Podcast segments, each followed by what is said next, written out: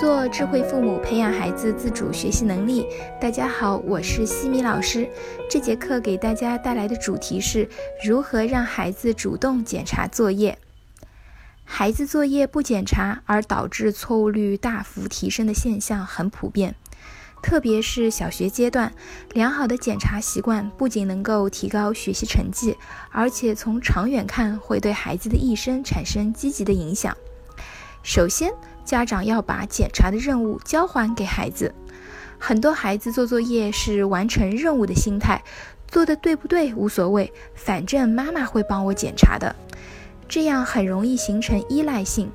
家长不能够头痛医头，脚痛医脚，错的帮孩子直接订正，不会做的直接教他做。这样的结果就是累死父母，害了孩子。要学会逐步放手，让孩子自己检查。独立的孩子才会对解决自己的马虎问题有责任心。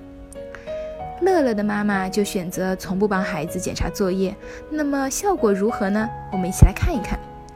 乐乐每当让妈妈检查作业的时候，妈妈都会要求乐乐自己检查一遍。一开始，乐乐很敷衍地检查了一下，就给妈妈签字，心想反正妈妈会检查的。没想到第二天就被老师批评了，十道题错了五道。乐乐回到家就抱怨妈妈没有给他检查作业。妈妈回答说：“被老师批评了呀，这真是严重。那你有没有好好反思一下自己是哪里错了呢？”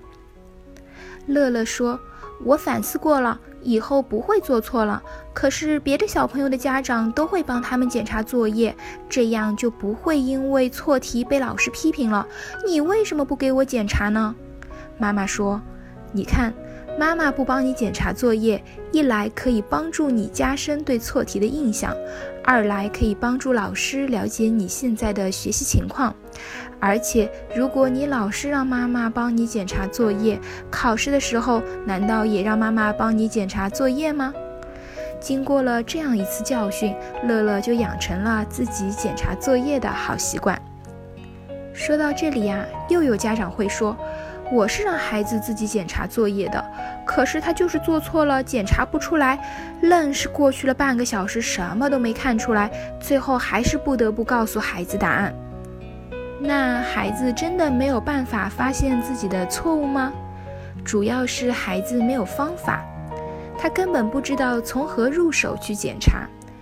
家长和孩子说：“这张卷子里有两道题错了，快点检查出来。”家长已经看到了极其明显的错误，但是孩子死活发现不了，因为范围太广了，对孩子来说可能有难度，积极性也不会高。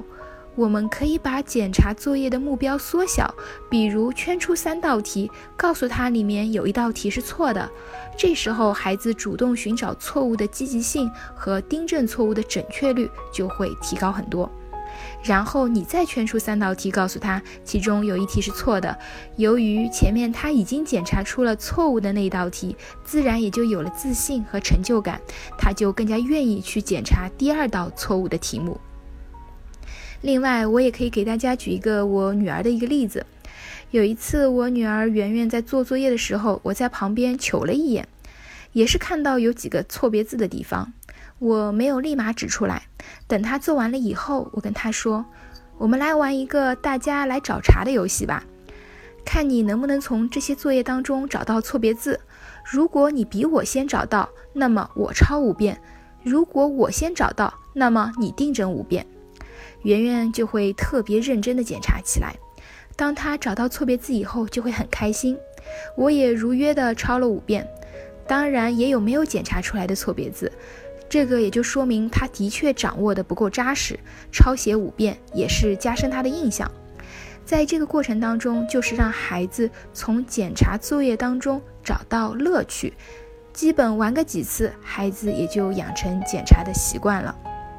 孩子检查不出来，还有一个情况就是思维定式，顺着自己之前的思路走，觉得没有问题啊。尤其是一些看似极其简单的题目上，忽略了题目要求的小变化而摔跤。遇到这种情况，我们可以试着让孩子在学校与同桌交换检查作业。你会发现自己的作业很难检查出其中的错误，但是检查别人的作业时候却很容易。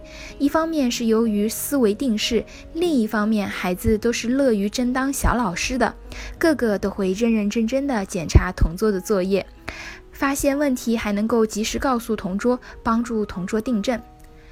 希望这些方法能够帮助孩子养成检查作业的好习惯。在下一期的节目当中呢，我将会为大家分享孩子出现畏难情绪怎么办。感谢各位的收听。如果你喜欢西米老师的课程，欢迎在评论区给到反馈意见，也欢迎大家关注我们的微信公众号“西米课堂”，留言告诉我你们感兴趣的话题或者疑问。谢谢各位的收听，我们下次见。